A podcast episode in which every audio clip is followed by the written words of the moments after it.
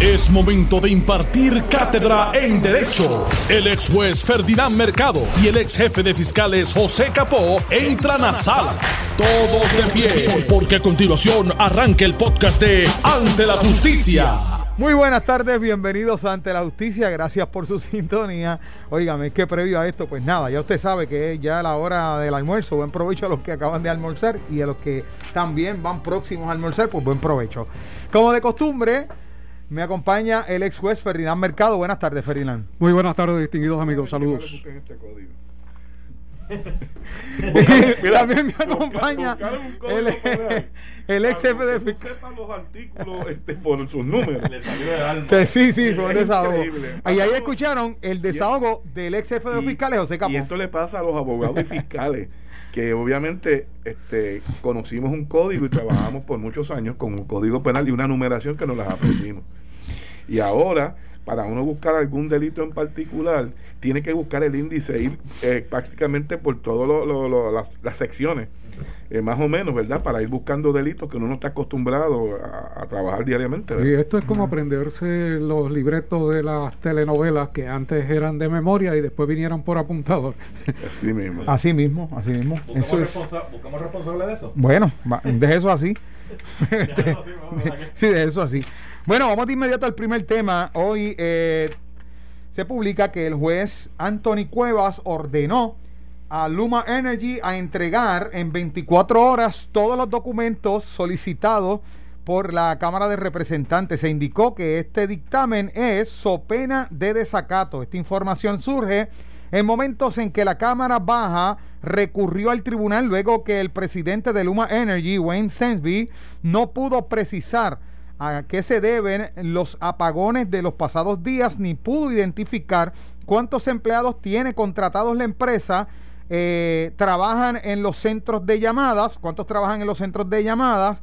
de servicio al cliente, habiéndose concedido el remedio solicitado en la demanda presentada ante eh, nuestra consideración y en vista de que no quedan otros asuntos pendientes de adjudicación, este tribunal procede a ordenar mediante el presente caso, se advierte, eh, se advierte que este tribunal retendrá su jurisdicción sobre el asunto en caso de que eh, de presentarse alguna moción sobre incumplimiento con la orden emitida, reza la sentencia. Mira, esto se utiliza bastante en los cuerpos legislativos, tanto para la producción de documentos o información o para la comparecencia de testigos específicamente, y el tribunal es bastante rígido con esto y emite usualmente las órdenes como se emitió en este caso, sin vista. Eh, ¿Por qué? Bueno, porque son casos de interés público, tanto dentro de la política pública y el poder de investigación de los cuerpos legislativos. Y una vez comparecen allí las personas, tienen que suministrar la información que se les eh, solicita, a menos que sea una cosa extremadamente onerosa o sea un secreto comercial o un secreto nacional.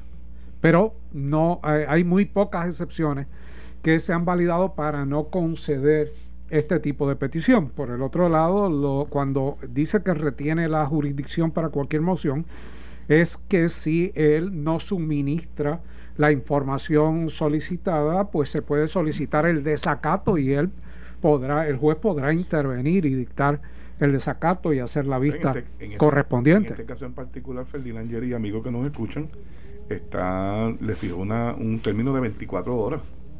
De 24 horas para producir la documentación. Estamos hablando que mañana eh, vence el término, ¿verdad? Y entonces el lunes estaremos escuchando si se cumplió o no se cumplió, porque me imagino que eh, los cuerpos legislativos acudirán entonces a notificarle al tribunal si se cumplió o no con la orden emitida, con las advertencias legales que se hicieron. Porque se le podría decir al tribunal, mire, cumplió con tres cuartas partes de lo solicitado, pero, falta, falta eh, la totalidad. Eh, que se le encuentre incurso en desacato o se le ordene que en un periodo de 10 horas, 5, 6 horas, el tiempo que estime pertinente, produzca el material restante. Algo, algo interesante es que tú no puedes, en el caso de testigos, en este caso es información, pero en el caso de testigos, el tribunal no lo puede obligar a testificar, lo puede obligar a comparecer.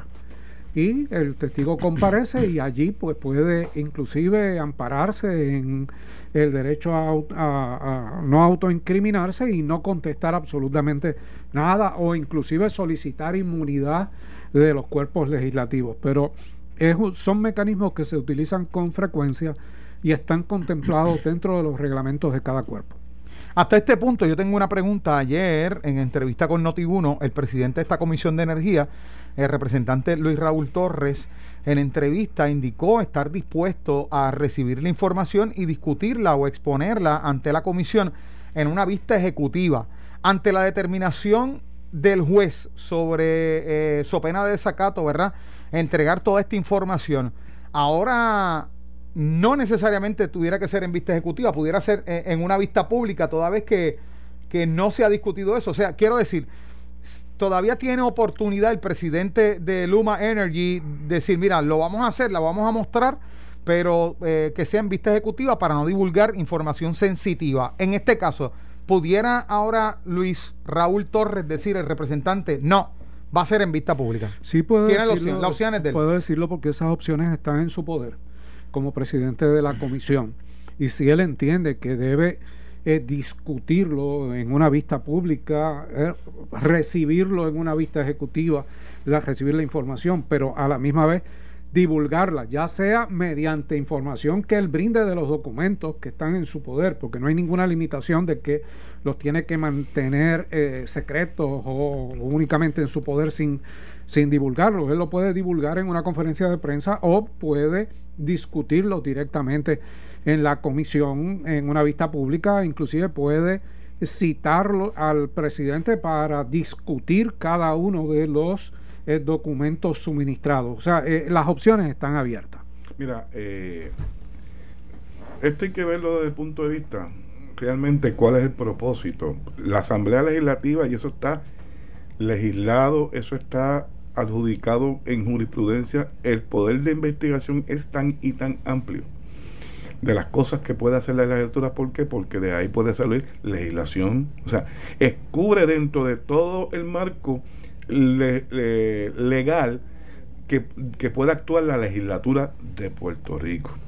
Esto lo que tan sencillamente es que la información que se le está pidiendo una vez se conozca y se certifique, que es lo que el desafío que ha tenido Luma hasta el presente, es una vez se vaya, eh, se pueda tener conocimiento por ellos mismos de cuántos son los empleados, los nombres de los empleados que pasaron, pues usted va a ir, le va a dar herramientas a, a los detractores de, de ese contrato para poder justificar en algún momento que realmente Luma no está capacitada para cumplir los deberes que se obligó en ese contrato y, posiblemente pueda haber un cuestionamiento si ese contrato puede ser rescindido o no, indistintamente la política pública que tenga el Estado, ¿verdad?, de pasar esa generación y distribución a, a, manos privadas. Pero eso, eso es lo que está detrás de todo esto, ¿verdad?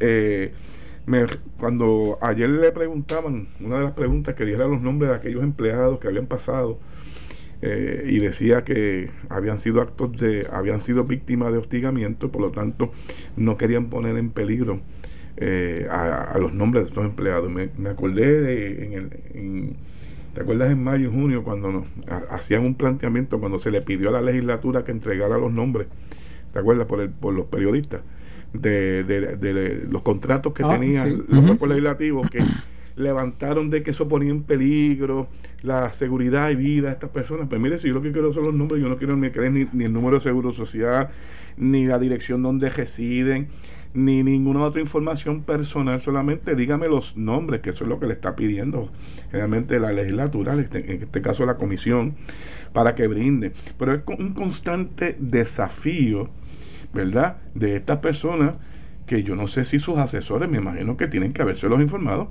del poder investigativo que tienen. Estas corporaciones vienen del extranjero, pero eh, algún asesor en Puerto Rico tiene que haberlo, ¿verdad? Este, asesorado con relación al poder y alcance que tienen las jamas legislativas en, para fines de investigación, ¿verdad? Esto, mira, esto es retrasarlo, retrasarlo, pero a la larga iban a llegar a esto. Jerry. Y, y, tal vez eh, la estrategia es justamente esa, atrasar ese proceso eh, para que la legislatura concluya sus trabajos de esta sesión legislativa. Saben que usualmente hay unos días en el mes de julio que eh, salen de vacaciones, no están los trabajos activos y Luma tal vez está confiando que eso le permita transferirse hasta agosto yo, porque mira, es que son hasta están, son irrazonables las contestaciones.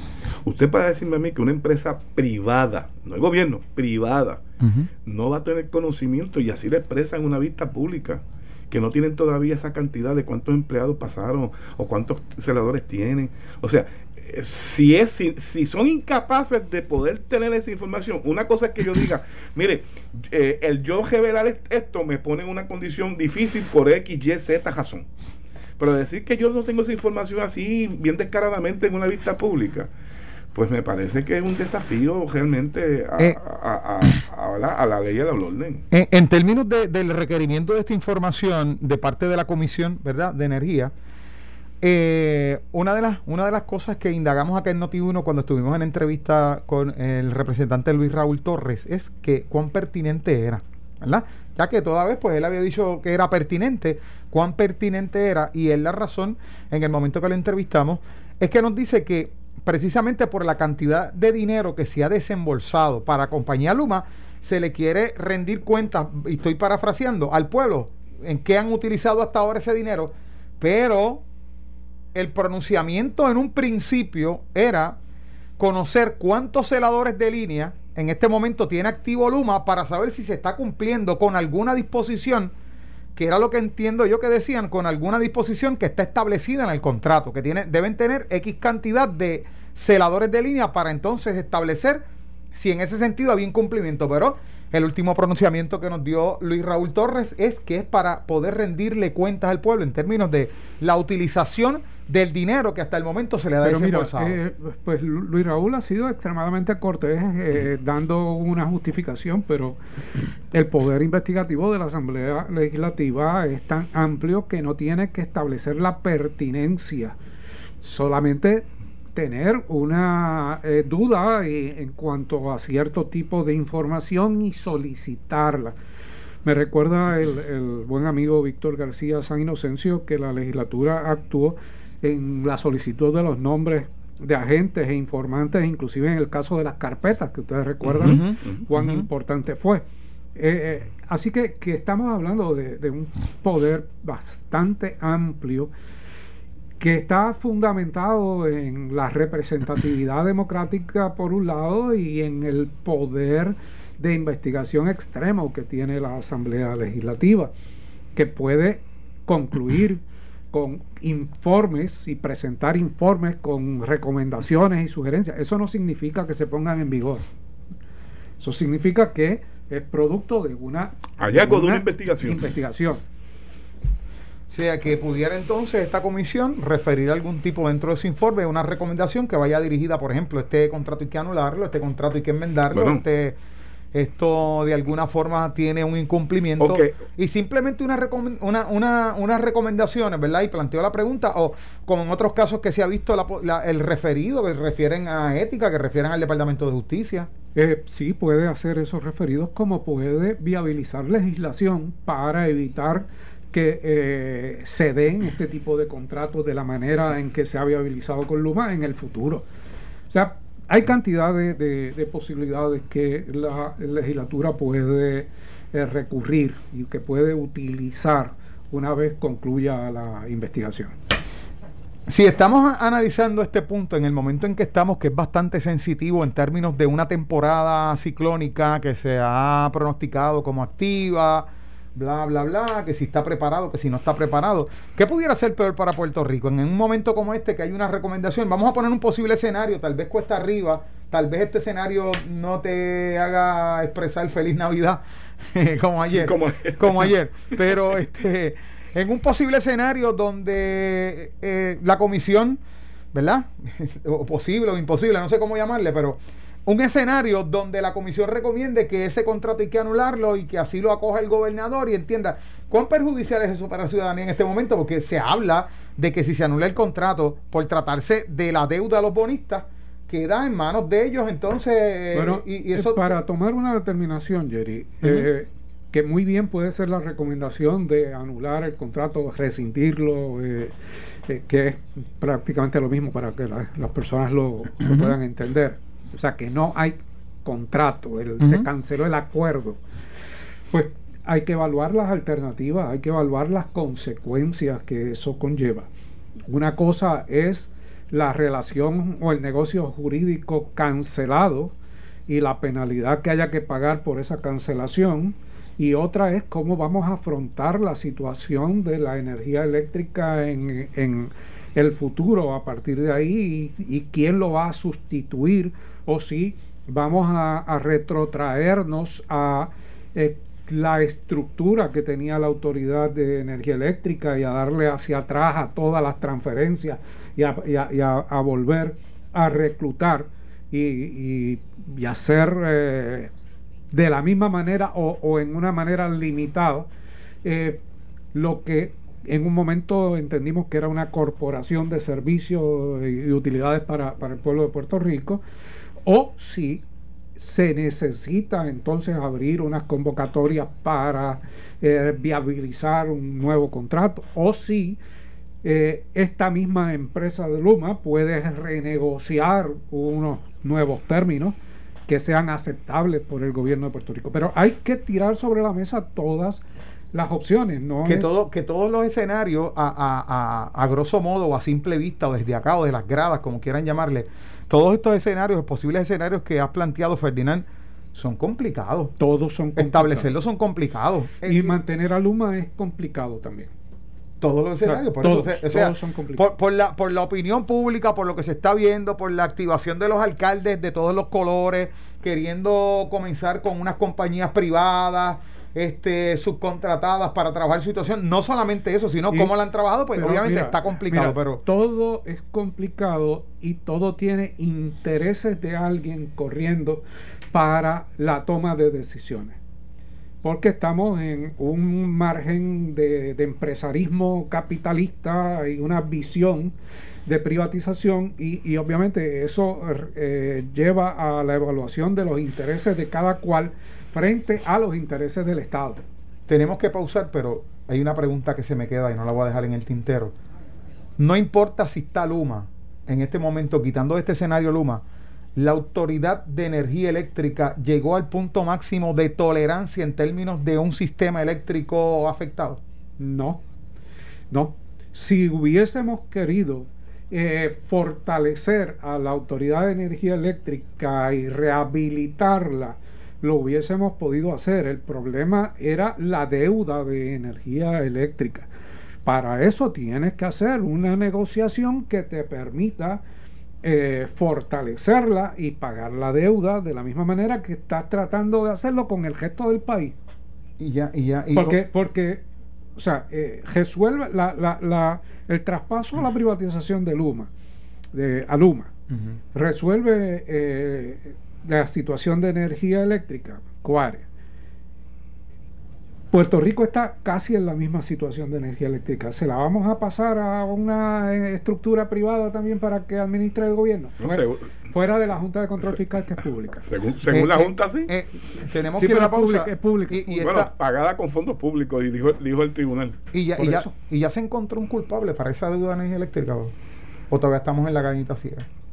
No, no, mira, ¿No? este, los culpables han sido todos y la visión de administración y manejo de gobierno. O sea, eh, aquí no hay una persona específica que tú puedas indicar que tomó unas decis- decisiones inadecuadas. La acumulación de decisiones, el refinanciamiento, la emisión de los bonos, este, las proyecciones de si quiero eh, sustituir los postes y cuánto necesito para sustituirlo y cuánto voy a tomar a préstamo para hacerlo y cuando los tomo los utilizo para otra cosa y no sustituyo los postes y, están en la misma eh, situación. Pero es, yo creo que es una acumulación de decisiones de todos los que han tratado de mantener una estructura, incluyendo el abuso de la utilización del dinero entrante a la, eh,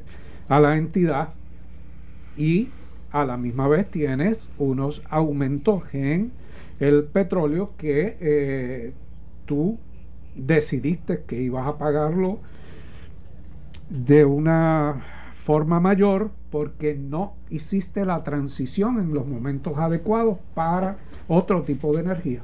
Estás escuchando el podcast de Ante la Justicia de Noti1630. Vamos de inmediato con esta noticia y es que un proyecto de ley que por primera vez en Puerto Rico penalizaría el acoso callejero y lo convierte en un delito menos grave forma parte eh, del primero en calendario de órdenes especiales a ser atendido por el Senado en este último día de aprobar medidas en la primera sesión ordinaria. Varias organizaciones defensoras de los derechos humanos favorecen la medida, al igual que la oficina de la Procuradora de las Mujeres.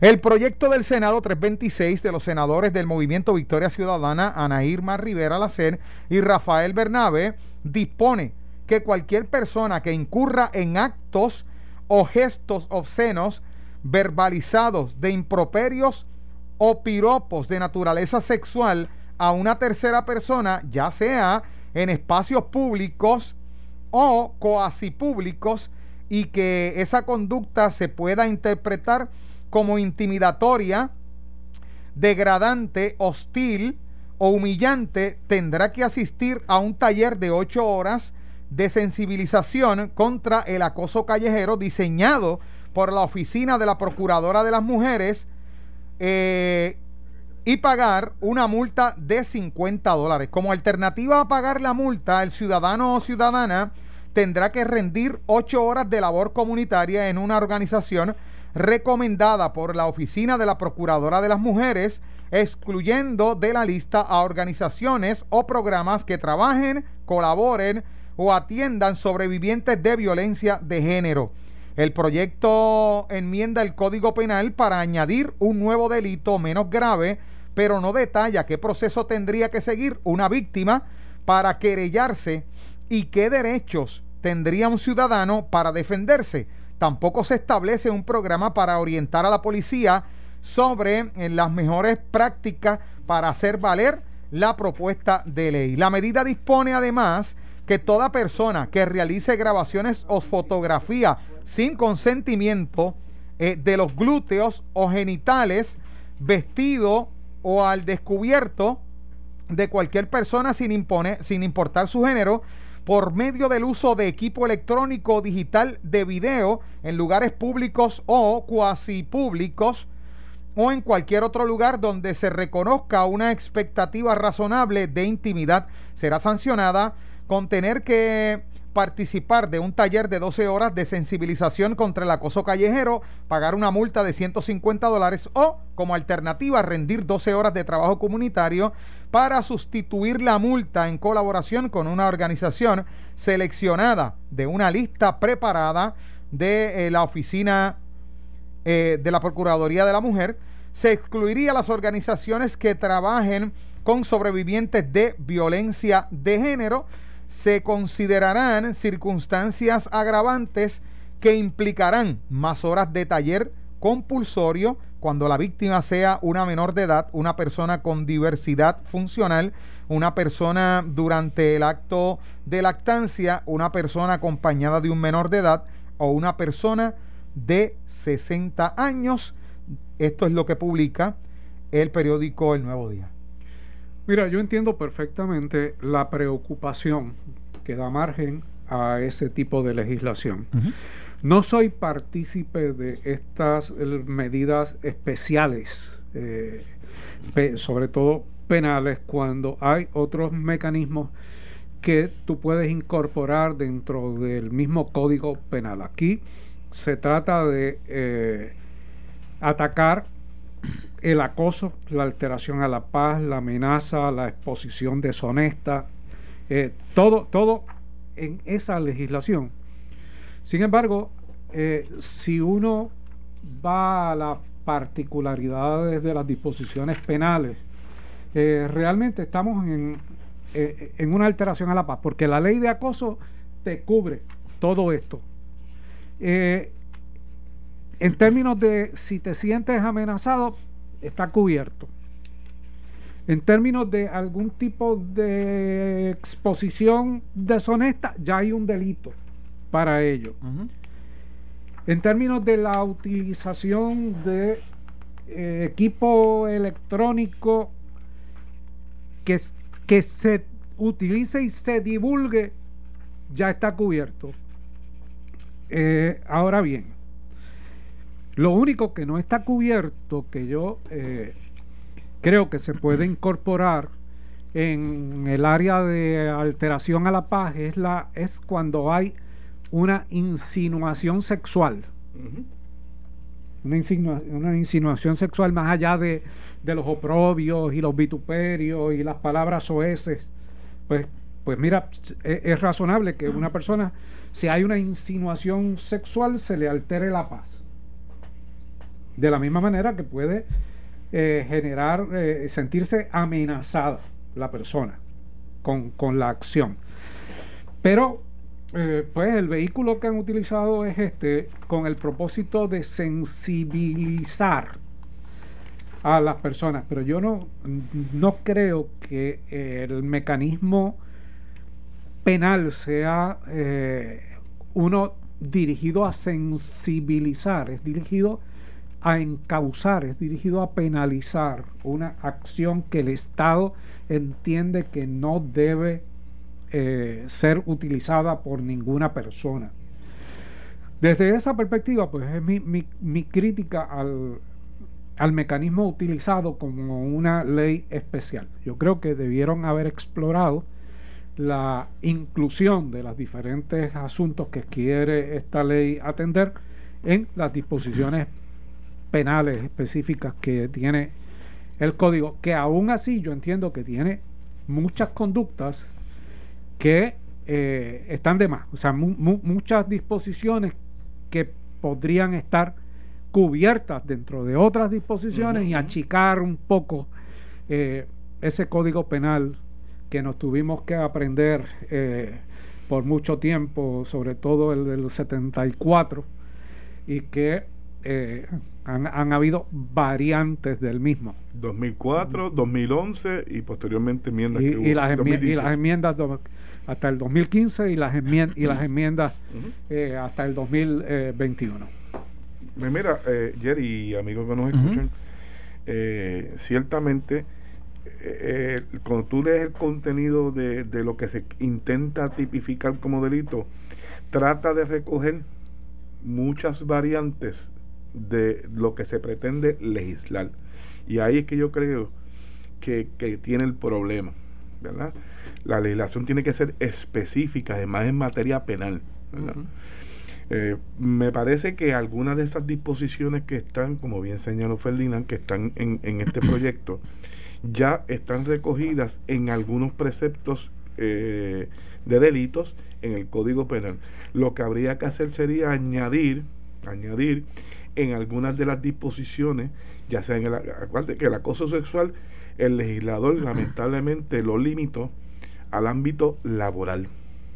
Y eso pues puede crear entonces, este, provocar, perdón, la palabra es provocar, que tal vez entonces se piense en un concepto mucho más amplio que más allá del ámbito laboral. Igual que se puede recoger también en adicionar inciso o vocabulario dentro del delito de la alteración a la paz, que finalmente lo que va a provocar toda esa conducta que tú leíste en el proyecto, Jerry, es que le altera realmente la paz a un ser humano, ya sea porque se siente ofendido, se siente eh, indignado, ¿verdad?, por el comportamiento que se pretende legislar. Pero este, me imagino que en el proceso de la discusión de este proyecto ciertamente va a recibir enmiendas y van a haber algunas disposiciones o pudiese ser que el camino a seguir del gesto guarde que eh, ahora van a, va, va a la discusión de 27 senadores, no ya, de 26 adicionales.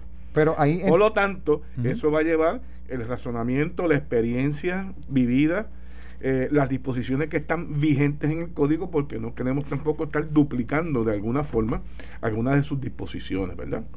Así que eh, en el transcurso de la discusión del proyecto, vamos a ver este ahí tal vez le falta eh, especificidad en términos de cómo qué guías se van a utilizar para clasificar un piropo como sexual bueno, esa es la ambigüedad que tiene, que tiene la, redacción así inmediata, pero eh, todo proyecto comienza con una idea que se va, a, se va puliendo en el camino. Que sea aprobada, por ejemplo, hoy por el Senado, no significa que el proyecto sea aprobado en su totalidad. Significa que, como dice Capo, ahora va a la evaluación de la Cámara de Representantes, donde eh, se verán las vistas y aquellas personas que no comparecieron al Senado eh, presentarán sus sugerencias o sus objeciones, sus recomendaciones, eh, porque hoy estamos en el último día de aprobación de medidas legislativas tanto de Cámara o Senado para que crucen eh, al, otro al otro cuerpo legislativo y siga su curso. O que sean de las medidas que realmente al requerir algo de discusión por alguno de los legisladores Mm, se detenga y no y, sea devuelto a comisión. Sea comisión para la próxima sesión. Posible futuro de ese proyecto. Bueno yo creo que puede tener futuro en términos de un sustitutivo eh, eventual incorporando las enmiendas donde realmente van que que es en, el Código Penal. Y definiciones, y definiciones. Me parece que, los términos, como algunos, son muy amplios. Este, no, no quiero, no quiero este trivializar la importancia que le encuentren, ¿verdad? Los autores de la medida. No, la idea es buena. No, y, con lo que voy a plantear ahora, o sea, independientemente de cuán eh, buena sea la medida o cuán o, menos buena, no, la importancia que ellos le den no estoy trivializando, pero, o sea, es que eh, se me antoja pensar que de alguna forma pueden haber subterfugios en el momento en que hay una acusación, porque me vino a la mente, y no porque lo esté trivializando y pareciera que estoy este, eh, eh, poniéndole comicidad al tema, y no es así. Porque tan sencillo como que una mujer puede ir caminando al frente o un caballero, viceversa. Y este caballero que va atrás dice cualquier cosa, o esta mujer que va atrás dice cualquier cosa, y se puso el celular aquí, como el hombre del celular, como aquella, aquel, aquel espacio tan sencillo como eso. no, era, no era con usted, yo tenía el celular aquí, yo estaba hablando. ¿Cuántas veces tú estás eh, en algún lugar y sacas una fotografía donde hay personas dentro de la foto que tú desconoces? Ahí se penaliza inclusive la fotografía de los glúteos. Ok, pero tiene que ir dirigido a la intención y qué tú vas a hacer con esa fotografía, si es que tú vas a divulgarla directamente para sacarle algún provecho o establecer alguna crítica o acompañarla de una expresión sexual malsana o ridiculizar a la persona. O sea, todo eso tiene que ir a la discusión de la intención de la, de la medida. Y pues, como, como decíamos ahora, vemos que hay eh, ambigüedad, no solamente en la parte de piropo, sino en otras partes de, la medida. Pero todo eso se puede corregir en el proceso si se le da la atención adecuada. Pero no deja de ser cuesta arriba. Para establecer esa guía Hay que refinarla, hay que refinarla, y, pero, pero que la idea es buena y que a tu pregunta original, si puede llegar a un fin, sí, puede ser que llegue a la legislación, a legislación, pero eh, como te anticipamos, va a sufrir este cambios en el camino de la discusión, lo más probable. Porque el, entiendo entonces, por lo que ustedes indican, el proyecto recoge eh, aspectos dentro del Código Penal que, no están, que tal vez van en contra del acoso, o sea, que van eh, a penalizar el acoso, pero hay unas, hay unas áreas que se quedaron descubiertas en el Código Penal. Yo creo que, que trata de recoger demasiadas conductas en una legislación y no todas las conductas son afines al propósito penal que se persigue. Por eso eh, hay que reubicarlas donde van en las diferentes disposiciones legales donde apliquen. Esto fue el podcast de Noti1630. Ante la justicia. El único programa en la radio con un Dream Team de expertos en derecho. Dale play a tu podcast favorito a través de Apple Podcasts, Spotify, Google Podcasts, Stitcher y notiuno.com.